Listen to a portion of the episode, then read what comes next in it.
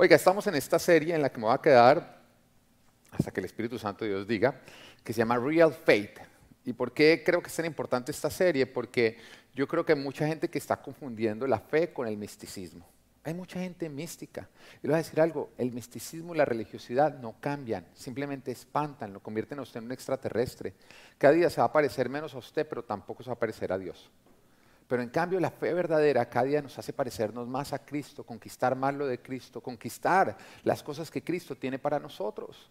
Y es por esa razón que vamos a insistir en qué es una fe verdadera para de esa manera eh, lograr diferenciarla de lo que es una fe falsa, porque en Full Life no vamos a ver espiritualoides. En Full Life vamos a ver verdaderos creyentes. Amén. Verdaderos discípulos del Señor. Ahora, venimos estudiando el Hijo Pródigo antes de, de que viniera Danilo Montero. Oye, ¿a quién disfrutó Danilo Montero? Mire, ¿usted sabe lo que significa que Danilo Montero haya venido a Full Life?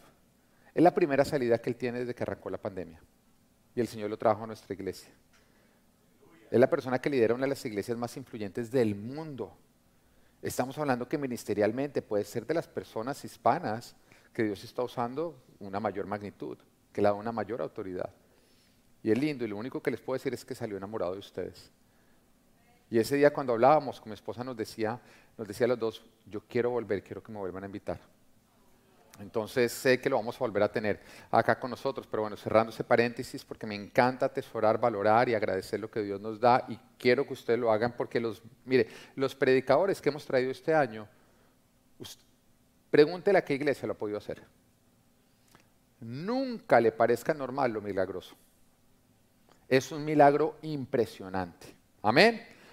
Pero bueno, entonces después de Danilo Montero, vamos a continuar. Antes de él estaba hablando acerca del hijo pródigo desde la perspectiva de la fe. Sé que este, de pronto esta historia ya la hemos leído muchas veces, pero quiero que tú la veas y la estudiemos desde la perspectiva de lo que es creer. Y nos dice Lucas capítulo 15, versículo 11.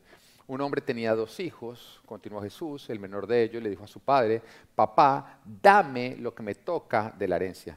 Así que el padre repartió sus bienes entre los dos. Poco después, el hijo menor juntó todo lo que tenía y se fue a un país lejano. Allí vivió desenfrenadamente y derrochó su herencia. En otras palabras, vivió de acuerdo a lo que le decía los deseos de su corazón. Hizo lo que le parecía. Tenía dinero para, para hacerlo, simplemente lo estaba haciendo. Cada vez que tú vives haciendo lo que tú deseas, caminas hacia el derroche. Y tú tienes que entender que la disciplina no es hacer lo que queremos, sino más bien lo que nos lleva al éxito, lo que nos lleva a donde nosotros queremos llegar. Y eso significa que nos toca negarnos. Dice, cuando ya lo había gastado todo, sobrevino una gran escasez en la región y él comenzó a pasar necesidad. Así que fue y consiguió empleo con un ciudadano de aquel país, quien lo mandó a sus campos a cuidar cerdos. Tanta hambre tenía que hubiera querido llenarse el estómago con la comida que daban a los cerdos, pero aún así nadie le daba nada. Por fin recapacitó y se dijo, ¿cuántos jornaleros de mi padre tienen comida de sobra? Y yo aquí me muero de hambre. Tengo que volver a mi padre a decirle, papá, he pecado contra el cielo y contra ti, ya no merezco que se me llame tu hijo. Trátame como si fuera uno de tus jornaleros. Así que emprendió el viaje y se fue a su padre. Todavía estaba lejos, diga, todavía estaba lejos. ¿Todavía está lejos de qué? Del padre. Todavía estaba lejos de donde tenía que haber estado. Amén. Todavía había una distancia por recorrer que él no podía recorrer, dice, todavía estaba lejos cuando su padre lo vio y se compadeció de él. Salió corriendo a su encuentro y lo abrazó y lo besó. Y quiero recordar, como tuvimos una pausa un domingo, eh, lo que habíamos visto el domingo anterior a eso, veíamos que lo que llevó al hijo a pedir su herencia, e irse lejos de casa, ¿qué fue? La falta de fe. Este hijo no creía en las reglas, en los principios o en la forma de hacer las cosas del padre. Él creía que le iba a hacer ir mejor si él hacía las cosas a su propia manera. Tenía esa necedad, que déjame decirte que es la misma necedad que tenemos nosotros con respecto a Dios. Que cuando vimos la palabra de Dios creemos que es anticuada, que viene a aburrirnos la vida, y entonces decimos, déjame vivir mi matrimonio a mi manera, déjame vivir mi noviazgo a mi manera, déjame vivir mi trabajo a mi manera, déjame vivir mi vida a mi manera, y lo único que hacemos es derrochar. Lo otro que veíamos es que la palabra de Dios se cumple como recompensa o como consecuencia. Siempre se va a cumplir la palabra de Dios. Él nos dice aquí voy a escoger entre vida y muerte, entre bendición o maldición. Si tú eres sabio, tú, obedeces. Y como recompensa recibes vida y bendición. Pero si tú te las das de vivo, lastimosamente, vas a ver cómo la palabra de Dios se cumple en tu vida como consecuencia. Este hijo no quiso creer, así que vivió la palabra de su padre como consecuencia. Vivió todo lo que el padre le había advertido. Lo otro que veíamos es que el padre lo alcanza con gracia y no por obras. Nos damos cuenta que cuando todavía estaba lejos, el padre corre hacia él. Cuando tú vas en la dirección correcta hacia Dios, cuando tú vas camino al Padre, aunque estés lejos, el Padre corre y recorre lo que hace falta para llegar a Él. Y esto lo digo porque hay muchos que no caminan a Dios porque creen que no tienen lo necesario. Hay muchos que dicen es que todavía no me siento preparado para, no creo que tenga lo suficiente. Pero cuando tú caminas hacia el Padre, aunque no tengas lo necesario para llegar a Él, Él corre hacia ti y suple todo lo que necesitas para que tú puedas estar con Él. Se llama gracia. Y la gracia se desata con la disposición. Él hace lo que tú no puedes hacer. Lo otro que veíamos es que lo que desata la compasión del Padre no es la situación adversa, sino la fe. Mira, las consecuencias que tú estás viviendo, producto de tu necedad, no desatan la compasión de Dios. No es como que Dios dice, ay, sí, no está alimentando los cerdos, pobrecito, mándenle dinero. No, lo que desata la compasión del Padre es tu reaccionar. Es que tú decidas finalmente decir, mira Padre, por necedad, por falta de fe, he venido derrochando, pero he reaccionado. Ahora decido vivir por fe, decido arrepentirme, decido ser obediente y decido tener un cambio de dirección. En ese instante, con solo tú mostrar esa disposición, ya el Padre desata su bendición, desata su gracia. Amén. Y continuamos leyendo la historia en el versículo 21, que nos dice, el joven le dijo, papá, he pecado contra el cielo y contra ti. Ya no merezco que se me llame tu hijo. Pero el padre ordenó a sus siervos, mire cómo el padre lo interrumpe, este hijo está por decirle, papá, eh, quiero que me pongan las, las ropas de un jornalero quiero ser reconocido como un trabajador de casa. Pero su padre en ese momento lo frena, lo interrumpe y el padre da una orden a sus siervos y dijo, pronto traigan la mejor ropa para vestirlo. Diga, la mejor ropa. No era buena ropa, era la mejor ropa que se encontraba en la casa. ¿Usted lo entiende? En ese momento lo que tenían que ir los siervos era ir a buscar dentro de la casa cuál es la ropa más fina, la mejor ropa. ¿Qué ropa usted cree que era esa? Me encanta esa respuesta pero hay muchos que no saben. Síganlo pensando. Tráiganle la mejor ropa para vestirlo. Pónganle también un anillo en el dedo y sandalias en los pies. Acá podemos deducir que ya los zapatos los tenía tan desgastados que los había perdido. Y vamos a estar abriendo estos tres elementos, pero en el día de hoy quiero hablar sobre el primero de ellos, la mejor ropa. La mejor ropa. Quiero que recordemos eh, el estado en que llegó el hijo. ¿Cómo fue que el hijo llegó a casa? El hijo lo había derrochado absolutamente todo. Estaba viviendo una gran necesidad. Tal era la necesidad que estaba cuidando cerdos, pero recordemos que cuando él cuidaba y alimentaba a los cerdos, envidiaba la comida de los cerdos. En otras palabras, estaba más pobre que los cerdos. Ese era el estado en el cual él se encontraba. Ahora, ¿cuáles eran sus ropas? Sus ropas eran lógicamente las ropas de un mendigo, de alguien que lo había derrochado absolutamente todo. De pronto si mirábamos la marca, la marca debía ser buena, porque eran las ropas con las cuales había salido de casa. Y en la casa del padre solamente estaba lo mejor. Pero aunque mirábamos si eran buena marca, ya habían sido desgastadas justamente producto de sus malas decisiones. Cuando tú lo mirabas, tú lograbas decir, este alguna vez tuvo, pero lastimosamente derrochó. Porque cuando miramos lo que es el significado de la ropa, nos damos cuenta que las ropas nos logran describir muy bien la posición y la función de una persona. Tú llegas a un matrimonio y digamos que tú eres de los que te colas en los matrimonios, no esperan hasta que te inviten, porque tú dices pues, comida gratis y todo gratis, amén. Y tú sin necesidad de preguntar, tú logras identificar quién es el novio y quién es la novia, o no es así. A menos que haya una mala invitada que se le haya ocurrido irse de blanco, ¿no es cierto? Por esas no existen mucho, uno por ahí las ve en Facebook y uno simplemente dice qué estaba pensando esta mujer. Seguramente odiaba a la novia. Amén. Tú llegas y te montas en un avión y a pesar de que hay otros 150, 200 personas dentro del avión, tú logras identificar quién es la zafata y quién es el piloto. ¿Por qué? Por la ropa. Tú entras a un hospital y sin necesidad de preguntar, cuando tú ves a alguien con una bata blanca, tú sabes que ese es el doctor o el paletero se metió dentro del hospital. Amén. Por la ropa se logra identificar el estado y la posición y la función de una persona. Ahora, cuando nosotros miramos la Biblia, la Biblia no es diferente. La primera vez que aparece la ropa dentro de la Biblia fue justamente después de la caída. Antes de la caída no había ropa, solamente había qué? Desnudez, que no era grave porque no había ocurrido nada que tuviera que ser ocultado. No existía la vergüenza. Adán y Eva se podían mover libremente porque jamás habían pecado. Pero viene la advertencia de Dios de decirles no coman del fruto de ese árbol, diga fruto de árbol, de ese específico, porque si lo haces, morirás. El Señor está advirtiendo lo que iba a producir el comer de ese fruto. Sin embargo, Adán y Eva decidieron hacer caso omiso porque le creyeron las culebras, porque fueron necios, porque no tuvieron fe, diga, no tuvieron fe.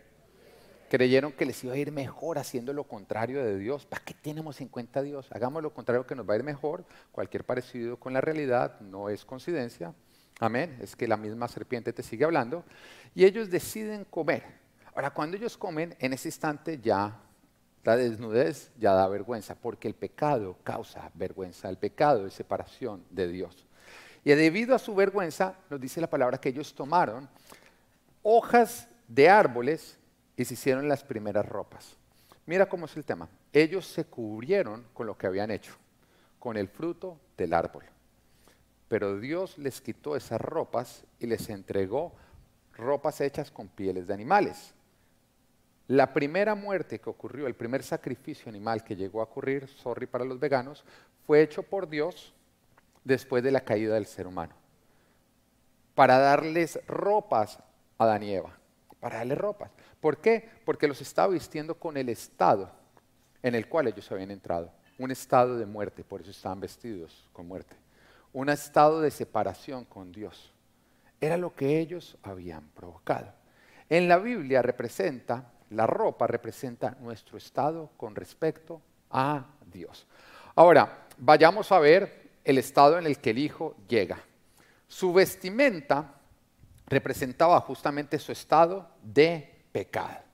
Cualquier persona que conociera al Hijo antes de y lo estuviera viendo podría decir, este Hijo murió, dejó de ser hijo perdió y derrochó todo lo de su padre. En cada parte de su ropa se podía identificar cada una de las malas decisiones que él había tomado. Seguramente esta rotura acá tenía una historia. El mismo barro que estaba representando mostraba de pronto en dónde se había revolcado. De pronto había marcas de vómito a causa de sus borracheras. Y cada uno de los aspectos que cubrían unas ropas que un día fueron finas y estaban en buena condición, representaban todas las malas decisiones que él había tomado. Pero en ese instante, después de ver cómo había llegado, el padre mandó a llamar a sus siervos. Siervos.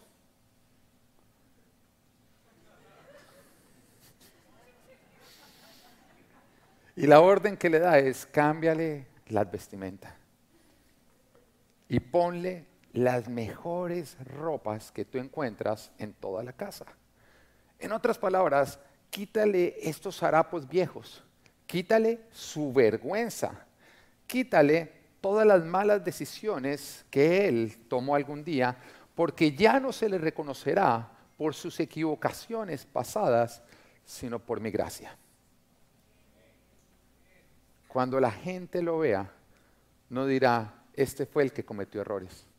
Cuando la gente lo vea, dirá, este es el hijo del dueño de casa. El padre a través de la vestimenta estaba mostrando que con solo buscar al padre, su estado ya cambiaba completamente. ¿Por qué te lo digo? Hay muchos que creen que estas ropas tienen que ser ganadas. Estas ropas no pueden ser ganadas estas ropas tienen que ser regaladas. La única manera en que tú puedes llegar a vestir estas ropas es si el Padre te las regala.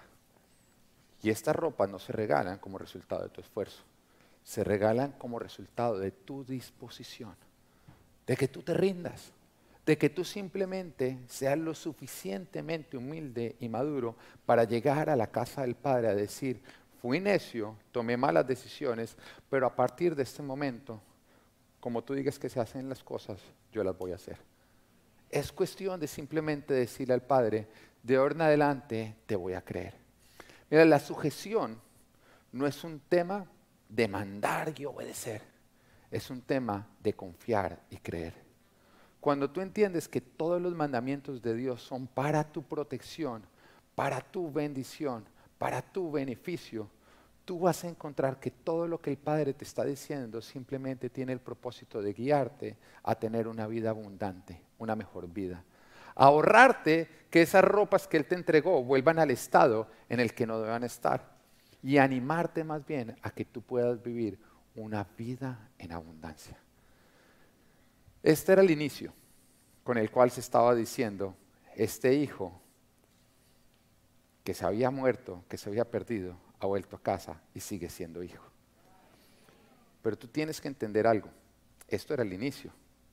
Ahora le esperaba nuevamente una nueva vida en casa, una nueva herencia. Yo quiero hablarte acerca de las mejores ropas.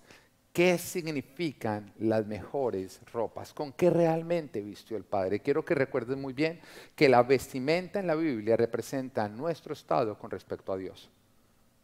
Amén. ¿Con qué ropas vistió el Padre a su Hijo? Número uno, con la ropa del Padre. La mejor ropa, como alguien lo dijo ahí, justamente era la ropa del Padre. Cuando el Padre dijo, tráiganme la mejor ropa, los siervos pusieron a pensar, bueno, no le está hablando de ropa de jornalero, ¿no? Los, jornaleros no tenían la mejor ropa. ¿Quién tenía la ropa más nueva, en mejor estado, más fina? El padre. Y yo creo, es así de sencillo. Si tú llegas a mi casa y tú dices, bueno, quiero buscar la ropa más fina, los zapatos más finos, tú no los encuentras en el closet de mis hijos. Tampoco en el de mi esposa, a ella le encanta Marshalls. Y el Goodwill, lastimosamente. A veces me llama desde Goodwill a decirme, mira, encontré esto, está casi nuevo, pero yo la verdad digo, yo no quiero entrar ahí, ¿no es cierto? Yo recuerdo mi primer trabajo, después de que salí de la universidad. Mi primer trabajo fue en la empresa de mi papá. Mi papá era el dueño de la empresa.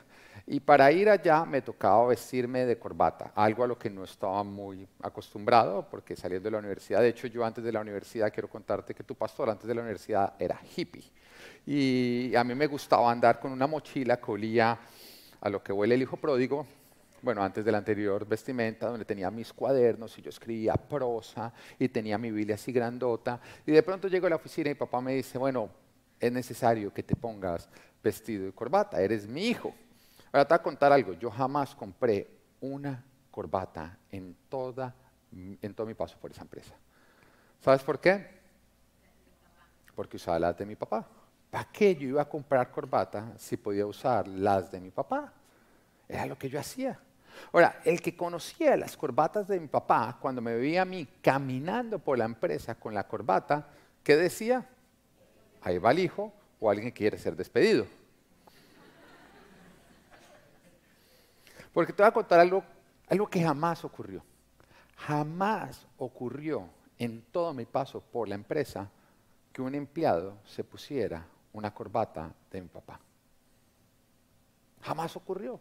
Jamás ocurrió que mi papá contratara a alguien, el empleado le dijera, muchísimas gracias, es un gusto trabajar acá, eh, ¿tú me puedes prestar unas cuantas corbatas para no tener que comprar las mías? Porque el único que tiene acceso a la ropa del padre, ¿quién es? El hijo.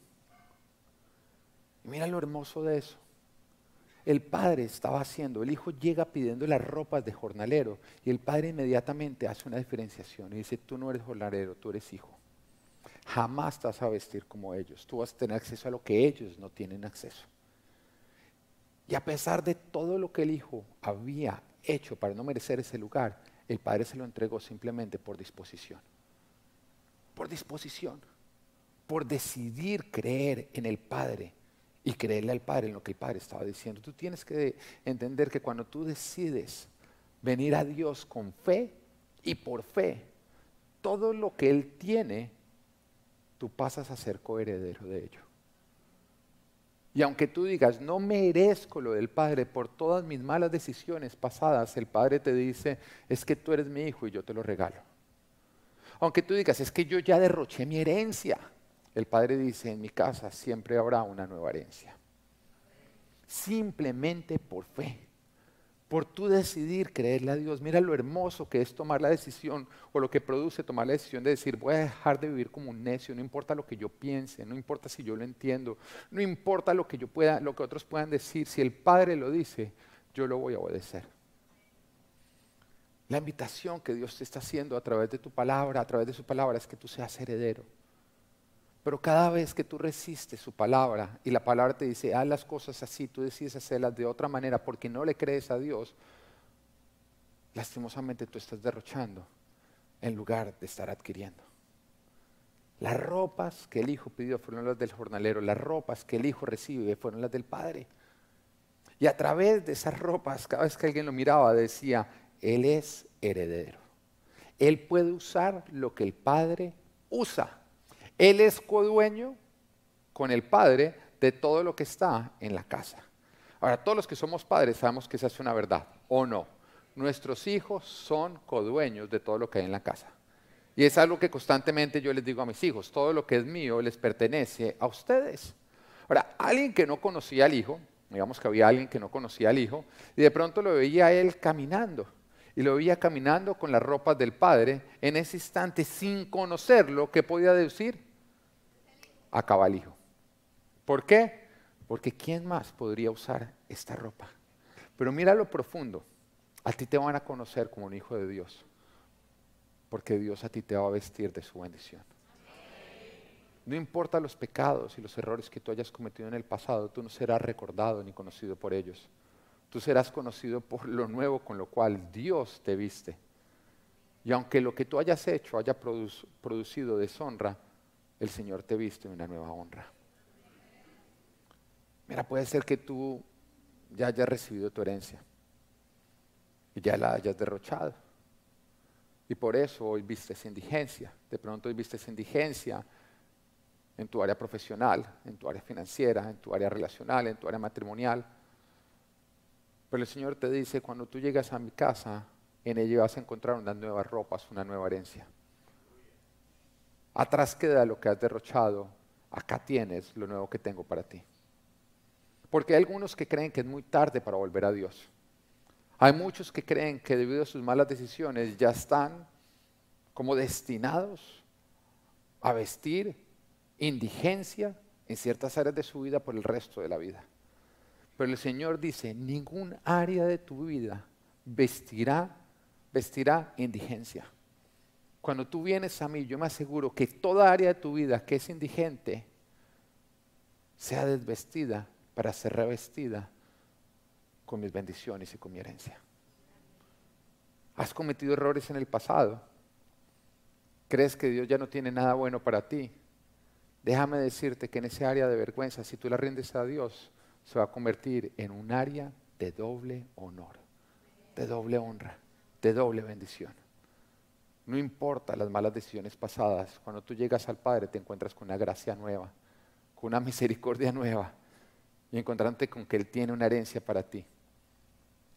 Lo único que te dice el Padre es deja de practicar lo que te llevó a los cerdos. Deja de vivir de acuerdo a lo que te parece. Empieza a vivir por fe, de acuerdo a lo que yo digo. Amén. Ahora, ¿qué más? ¿Con qué más vistió el Padre a su Hijo? Lo segundo que el Padre lo puso, lo segundo que representan estas ropas, son las ropas del perdón. Oiga, ¿por qué digo las ropas del perdón? Recordemos que la herencia que él había derrochado no había sido ganada por él. A lo que me refiero es que todo el dinero que él recibió, ¿quién lo había sudado? El Padre. Él lo único que dijo fue, antes de que el padre muriera, todo lo que me corresponde lo quiero ya. Absurdo. Oiga, qué corazón el de papá, porque yo le hubiera dicho, espérate, te lo doy. ¿Mm? Pero a pesar de eso, el padre le entrega lo que él no sudó y él fue y lo derrochó. Lo que el padre había construido con el sudor de su fuente, de su frente, él lo derrochó en prostitutas. Las ropas con las que él llegó representaban bien lo que él había hecho. Pero ahora que el Padre le estaba dando nueva herencia, esta nueva herencia decida, él ha sido perdonado. Yo ya no recuerdo lo que él hizo. Ahora solamente miro lo que él es para mí. Dios a ti no te mira recordando tu pecado pasado. Él te mira como un hijo. Eso es todo. Y cuando tú vienes acá a la iglesia y levanta las manos, y el, diablo te susurra a tu oído y te dice, después de lo que hiciste, ¿estás levantando manos? Después de lo que hiciste, ¿te atreves a orar? Hoy Dios te dice, yo jamás te miro por tu pecado pasado, yo siempre te miro porque tú eres mi hijo. Y un hijo siempre puede venir a papá. Tú no eres lo que haces tú eres un hijo de Dios. Es la forma como el Padre te mira a ti. Esas ropas representan el perdón. Las ropas con las que llegó representaban su, necedad, su pecado, lo que había hecho, lo que había provocado.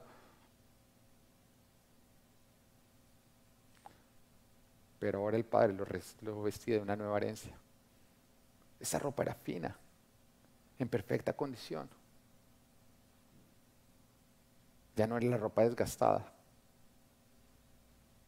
Ahora el Padre decía, Él ha sido perdonado. Y como ha sido perdonado, no se va a tener en cuenta lo que derrochó, ahora recibe una nueva herencia. Esta ropa decía, Él fue perdonado, Él fue justificado. Di justificado. Justificado significa tratado como si jamás se hubiera ido. este hijo fue tratado como si jamás se hubiera ido. Este hijo fue tratado por el padre como si jamás le hubiera dicho, dame mi herencia y como si jamás se hubiera ido a malgastarla en pecado. La forma en que él sería tratado a partir de este momento es como si todo lo que él hubiera hecho malo jamás hubiera ocurrido. Y ese es el regalo que nosotros recibimos en Cristo Jesús, que somos justificados que tú no eres tratado de acuerdo a tus pecados, sino como si jamás hubieras pecado. Y tú dices, pero ¿por qué? Entonces, ¿qué pasa con mis pecados? Jesús murió por ellos. Él fue tratado como si Él hubiera sido el que hubiera pecado. Tus pecados merecen consecuencias.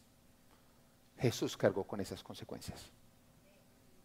Cada martillazo con el cual le clavaban, atravesando sus manos a esa cruz, era impulsado por cada una de nuestras malas decisiones. Pero cuando Dios nos mira a nosotros, nos mira justificados como si jamás hubiera ocurrido. Por el pecado, nosotros merecemos muerte, veremos estar separados de Dios. Merecemos lo que este hijo temía cuando iba a llegar a casa, que ya no pudiera ser recibido como hijo. Pero por fe en Jesucristo, di en Jesucristo. Y te lo aclaro, es en Jesucristo. Y la palabra de Dios dice, Jesús se presenta a sí mismo como el camino, la verdad y la vida. Nadie va al Padre sino por medio de mí. No hay otro camino a Dios, es Jesucristo.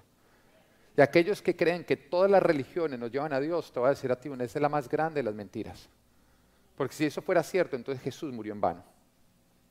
¿Para qué era necesario que Jesús muriera si a través de las otras, a través de las religiones hubiéramos llegar a Dios? Todas las demás religiones son el engaño del diablo para que tú no aceptes el único camino verdadero que nos lleva al Padre, Jesucristo. El único camino al Padre es Jesucristo. Además que todas las demás religiones, hay dos tipos de religiones, las religiones que son por mérito, ¿no? Yo me gano la llegada al cielo por lo que hago. No, el cristianismo es diferente. Yo voy al cielo por lo que Él hizo. Las religiones son el hombre buscando a Dios. El cristianismo es Dios alcanzando al hombre. ¿Quién da gracias por conocer a Jesucristo?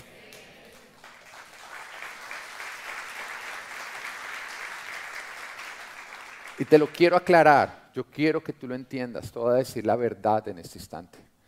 Si tú vienes acá a la iglesia porque te gusta como el pastor predica, bonita la alabanza a pesar de que el líder es gordito, todo eso, pero tú todavía crees que esto simplemente es un camino, pero que todos los caminos conducen a Dios, déjame decirte que estás engañado y la estás perdiendo. Y viniendo acá, te estás perdiendo la salvación. Porque la salvación viene como resultado de la fe, de creer que Jesús es el camino y que no hay ningún otro camino. Entonces, si tú al día de hoy decías, no, yo acá me siento muy bien, pero si voy a cualquier religión también estaría bien, déjame decirte que tú todavía no le has entregado tu corazón a Jesucristo y todavía no eres salvo. Porque el Padre nos cambia nuestras vestimentas justamente porque el Hijo dijo, creí que todos los caminos que pasaban por mi mente me podían llevar a donde yo quería llegar, pero hoy entiendo que solamente hay un camino que es en casa tuya. El Hijo tuvo que renunciar a creer que todos los demás caminos conducían a la bendición y entender que el único camino que conducía a la bendición era llegar a la casa del Padre por el único camino que existe, que es Jesucristo. ¿Lo estás entendiendo? Ahora me encanta porque Dios no viste con pieles de animales, Él no nos viste con muerte en este momento, ahora nos viste con su ropa que representa la restitución, el perdón y la justificación. En Jesús, Dios no solamente borra nuestro pecado, sino también borra nuestra vergüenza. Y esto lo quiero decir porque hay muchos que tapan sus pecados pasados porque a pesar de que creen que fueron perdonados, todavía siguen cargando con vergüenza. Y me encanta en la noche de adoración como Luis pasó a contar su pecado que a muchos les hubiera causado vergüenza. ¿Sabes por qué? Porque yo dije, esta es una persona de fe. Él no solamente entiende que eso que él hizo ya fue borrado, sino que ya no tiene por qué cargar con aquello con vergüenza. Porque cuando tú crees que Dios te perdona, pero todavía ocultas por la vergüenza que te causa tus malas decisiones pasadas, tú le estás dando al diablo una autoridad que Dios ya le quitó sobre tu vida. Todo pasado que te causa vergüenza es un área donde tú le estás creyendo al diablo mentiras y no le estás creyendo a Dios la verdad. Así que mi llamado en el día de hoy de parte de Dios es que tú identifiques todo lo que todavía te causa vergüenza que ya no está en tu vida. Porque es un área donde tú tienes que meter fe y vestirte de las ropas del Padre. Es un área donde el Señor te dice, ¿por qué te sigues poniendo harapos donde yo ya he puesto mi mejor ropa? Es como si el hijo al otro día, después de haber sido restituido y perdonado, hubiera vuelto, y hubiera salido con este gorro. ¿Qué hubiera dicho el padre? Eso no sale. Pero el hijo hubiera dicho, es que yo todavía me lo merezco. Todavía cargo con vergüenza. No hay un área de tu vida donde tú debas caminar con vergüenza cuando tú ya estás en la casa del Padre. Y aquello que te avergüenza y que estás tratando de cubrir es un área donde estás escuchando al diablo y lo estás obedeciendo. El Señor no solamente quita tu pecado, el Señor quita tu vergüenza. Ahora, ¿por qué las ropas son importantes. Son importantes porque es la única forma en que nosotros nos podemos parecer a Dios. A lo que me refiero es que lo peor de Dios es mejor que lo mejor nuestro. ¿Estamos? Ahora, Dios nos hizo su imagen. Y la idea de un hijo es que cuando uno mira al hijo, uno ve al padre o no. Pero seamos sinceros. Por más de que nos esforcemos, lo peor de Dios es mejor que lo mejor nuestro. Así que la única manera en que nosotros nos podemos parecer al Padre es vistiéndonos con su ropa. Es siendo revestidos por Cristo Jesús.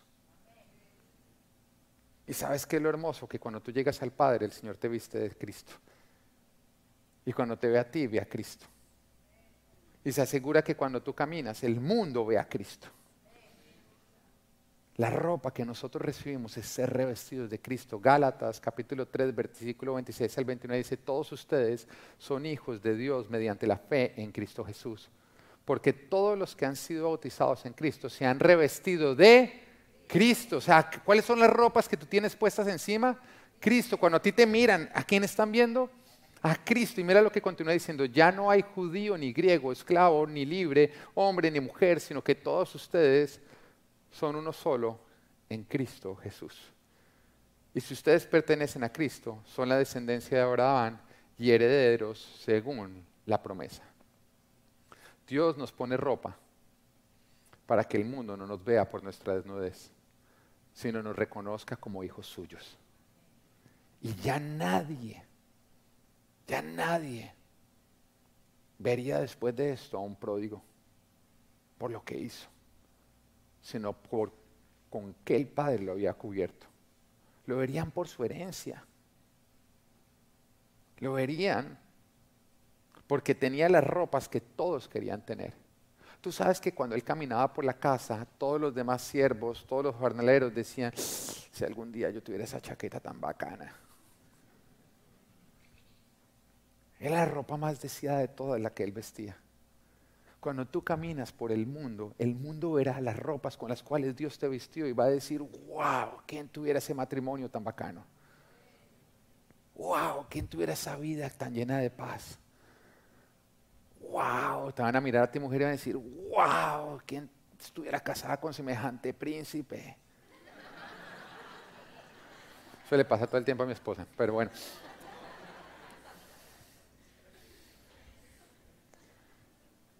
Cuando Dios te reviste de sus bendiciones, los que no las tienen las van a anhelar, las van a desear. Tú tienes que entender que cada día tú vas caminando hasta que Dios te vista más de honor y más de su gloria. Y que puede ser que en este momento estés pasando por vergüenza, por falta de honor pero no te preocupes, tú permanece en Dios, que Él está quitando harapos y está poniendo sus ropas.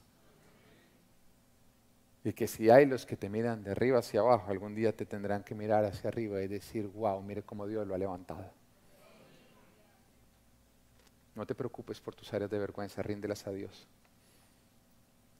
Lo que pasa es que las áreas de mayor bendición es donde más tenemos que ser tratados. Y tú dirías, ¿por qué? ¿Por qué? ¿Por qué Dios no nos da ya todo así? ¡Fum! Porque el éxito que tú recibes rápido produce ego. El que tú recibes en su tiempo produce carácter. Dios no quiere un hijo lleno de ego. Dios quiere un hijo y una hija llena de carácter. El ego te haría perder lo que Dios te quiere dar. El carácter te ayuda a multiplicarlo.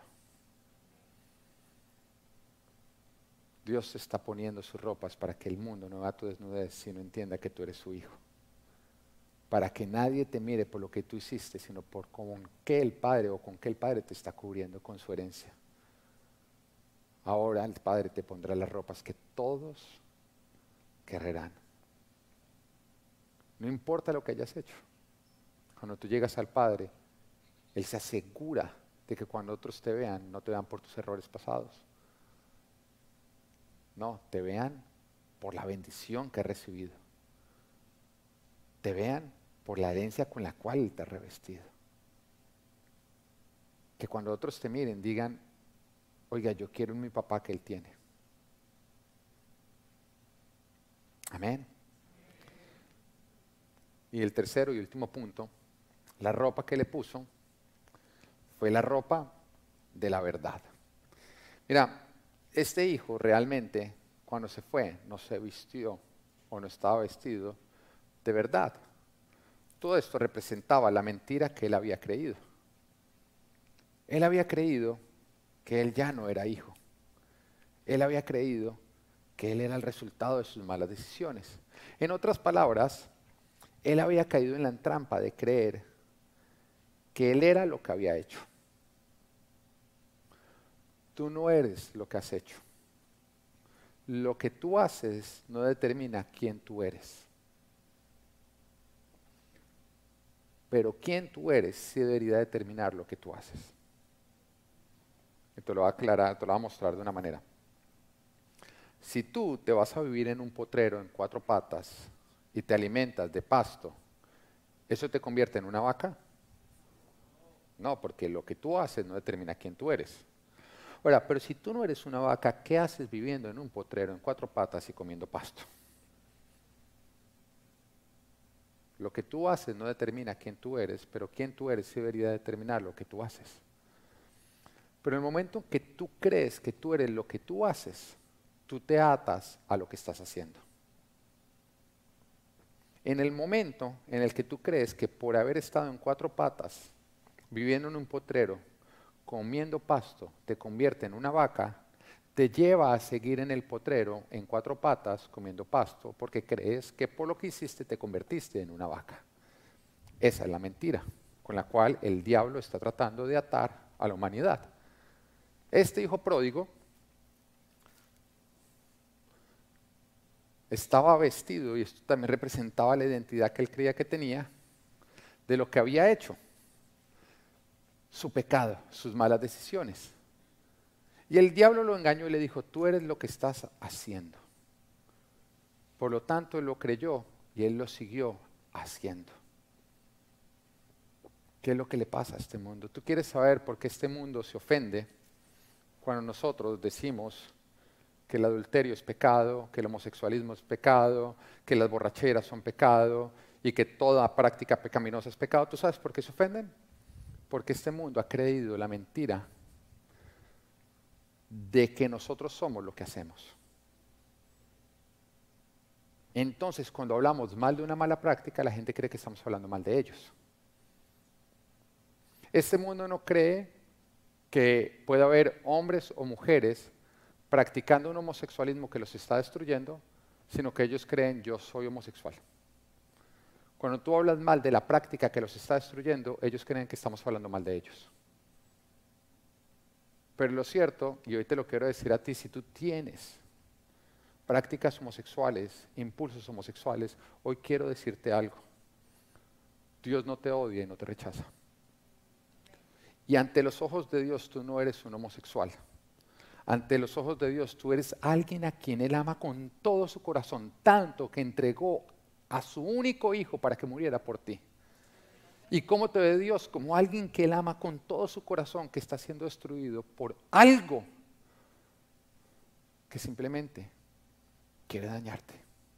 El homosexualismo. El Señor te ama, pero aborrece lo que te está destruyendo. Aborrece lo que te está destruyendo. Y tú podrías estar diciendo en este momento, es que Dios me rechaza porque yo nací así. Tú no, tú eres un hijo de Dios que tienes tendencias homosexuales. Y este mundo te quiere convencer de que tú eres lo que haces para que de esa manera tú lo sigas haciendo. Pero Dios te quiere decir que tú eres más bien su criatura y Él te quiere como un hijo y que aquello que te está destruyendo, Él quiere quitarlo de tu vida. Cuando tú entiendes eso, tú dejas de sentirte ofendido simplemente porque en la iglesia decimos la verdad de que el homosexualismo es pecado, de que el adulterio es pecado, de que andar en borracheras es pecado, de que robar es pecado, de que mentir es pecado, de que matar es pecado. Porque tú logras entender que lo que Dios está diciendo es, no se dejen destruir por dichas prácticas, vengan a mí que yo a ustedes los quiero poner a salvo. Este hijo estaba vestido por lo que el diablo lo había convencido que él era para atarlo a que no dejara de hacer. Tú no eres lo que tú haces. Tú eres un hijo de Dios, independiente de lo que hagas o no hagas. Pero cuando tú decides creer quién eres y encontrar esa identidad en Dios, tú logras cambiar tu hacer para que se alinee a lo que tú sí eres. ¿Qué es lo que Dios está esperando que tú hagas? Estas ropas representaban o representan quién sí es, es un hijo. Pero al mismo tiempo representan qué no es, no es su pecado, no es sus malas decisiones. Mira, vivir por fe es entender quiénes somos y quiénes no somos. El diablo te va a atacar y te va a decir que tú eres muchas cosas que tú no eres. Y la única manera en que tú vas a lograr identificar que el diablo te está tratando de engañar es si tú conoces la verdad, que es la Biblia, y de esa manera tú puedes decir no. Fue lo mismo que hizo Jesús. Cuando el diablo vino a engañarlo, Jesús simplemente dijo, no, escrito está, escrito está, escrito está, y se apegó a la verdad de la palabra para no ser engañado con la mentira del diablo. El diablo es un hábil engañador. Y la única manera en que tú lo vas a desenmascarar es creyendo la verdad de Dios. Todo es cuestión de fe. Es por fe que tú puedes vivir tu potencial. Y es por falta de fe, por desconocimiento, que el diablo te va a hacer vivir como esclavo. Si todavía eres de los que te ofendes, cuando hablamos de un pecado simplemente porque tú lo practicas o alguien que tú amas lo practicas, es porque tú estás creyendo la mentira del diablo. Acá no atacamos las personas, acá las amamos porque es la instrucción de Dios. Acá atacamos las mentiras porque es amar las personas. Yo no amo a alguien cuando amo el engaño que lo está destruyendo. ¿Lo estás entendiendo? Eso no es amor. Cuando yo me acercan a una persona que está siendo destruida por el homosexualismo, porque déjame decirte, el homosexualismo destruye las personas, destruye familias, destruye sueños, acaba completamente con todo el sueño de Dios. Y cuando a mí me lo traen una persona que está siendo destruida por el homosexualismo, me dice, pastor, ámelo tal cual como Él es. Yo no tengo ningún problema, lo voy a amar tal cual como Él es pero no lo voy a amar por lo que Él hace que lo está destruyendo. Porque Él no es su pecado. Lo voy a amar porque es alguien que Dios creó y a quien Dios ama. Pero lo voy a amar tanto que voy a hablarle la verdad para que Él entienda que aquello que Él ha creído que Él es, realmente es un engaño con el cual el diablo quiere destruirlo. Porque si Él logra ver esa verdad, entonces Él va a dejarla y eso sí es amor. Tú no amas a alguien que va camino al precipicio y simplemente dices respetemos sus decisiones y lo dejas caer cuando Él es un ciego. Tú amas a alguien cuando tú ves que va camino a la destrucción y aunque Él no lo vea, tú tratas de avisarle, tratas de avisarle, tratas de avisarle. Ahora, de pronto porque es ciego, se va a sentir atacado.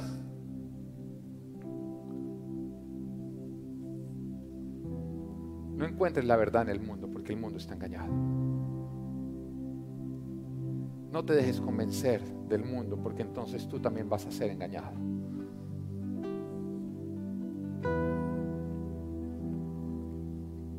Este hijo llegó vistiendo su pecado, creyendo que era su identidad, creyendo que el padre lo rechazaría por aquello en lo que él se había convertido. Porque a veces creemos que cuando practicamos un pecado nos convertimos en ese pecado. Pero el Padre no lo rechazó. Porque Él no había cambiado. Él seguía siendo un hijo. Porque Él no era sus pecados ni sus errores que Él había cometido. Él era un hijo que el diablo quería destruir con el pecado. El Padre se alegraba se alegraba porque había dejado atrás lo que lo estaba destruyendo y dándole una oportunidad para que el Padre lo guiara hacia lo que es vida. Ahora, que este hijo estaba vistiendo estas ropas y que ya entendía que era su identidad, también venía una responsabilidad que es la misma tuya. Y con esto quiero cerrar diciéndote esto. Nosotros no somos salvos por lo que hacemos. Pero ahora que estamos salvos, ahora que somos salvos, hagamos. Quiero aclararlo mejor. Volvamos al ejemplo de la vaca. Tú no eres una vaca por andar en un postrero, en cuatro patas, comiendo pasto. Pero ya que sabes que no eres una vaca, deja de andar en el postrero, en cuatro patas, comiendo pasto. Ahora que tú has entendido que tú no eres el resultado de tus pecados pasados, que no eres tu pecado, que eres un hijo, vive como un hijo, entendiendo que todo lo que tú hagas representa al Padre. Porque cuando tú haces, no están pensando en ti, están pensando en tu papá. Y eso es así. Cuando Natán y Abel hacen algo acá en la iglesia, no dicen Natán y Abel lo dicen, le dicen los hijos del pastor. Tranquilos, cuando sus hijos los hacen, yo también pienso en ustedes, no en sus hijos. Era hace un tiempo atrás, mi papá, cuando yo era un adolescente, no era cristiano, era lo contrario, un cristiano, andaba como un pródigo. Mi papá era presidente de un club en el cual nosotros pertenecíamos. Papá le dio por cambiar ciertas reglas para mantener el orden y entre las reglas que puso, puso que en Navidad no se iba a poder echar pólvora en el club. Yo no sabía, yo no leo sus reglamentos.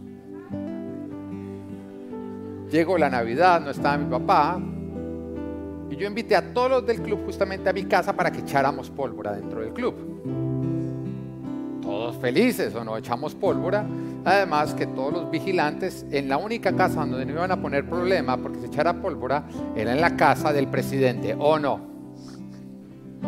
Y yo eché pólvora todo el tiempo y mis amigos echaron pólvora todo el tiempo y yo feliz. Y al otro día llega mi papá y encuentra todos los restos de pólvora. Y me llama y me dice, ¿qué es esto?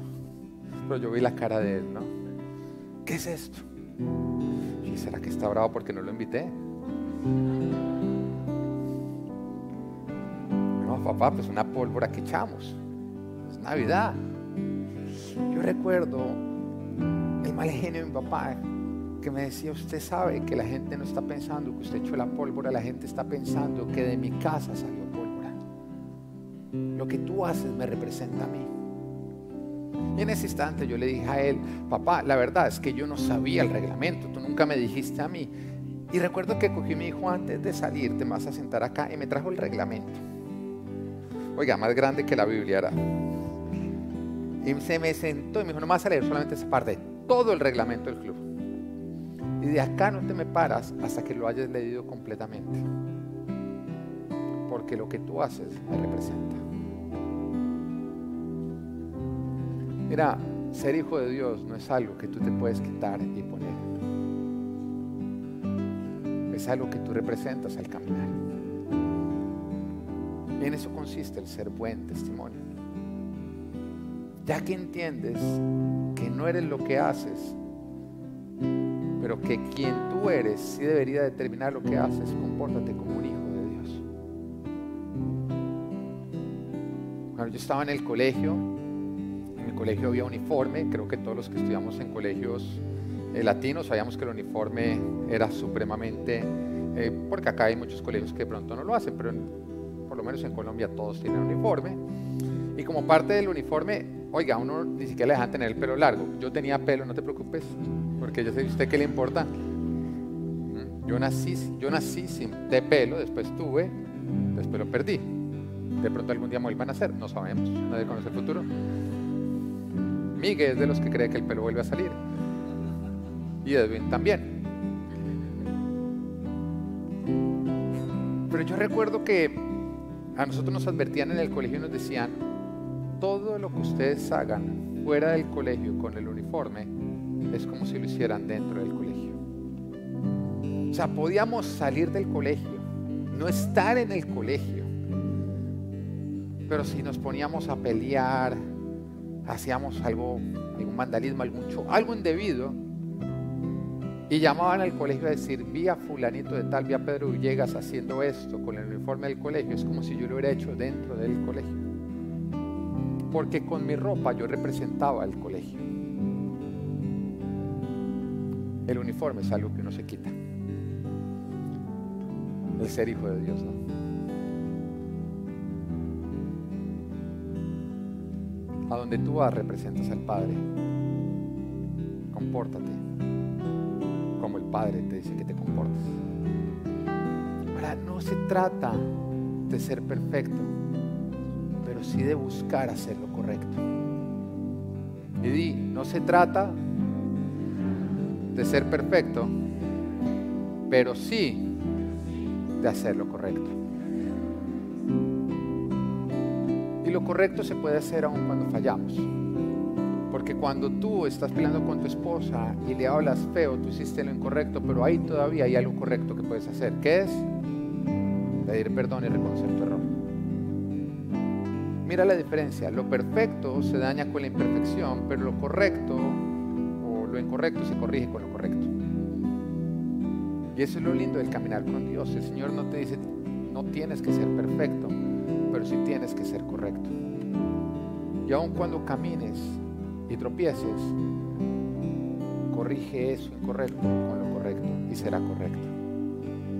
Porque todo lo que tú haces, a todo lugar donde tú vas, la gente no te está viendo a ti, sino me está viendo a mí.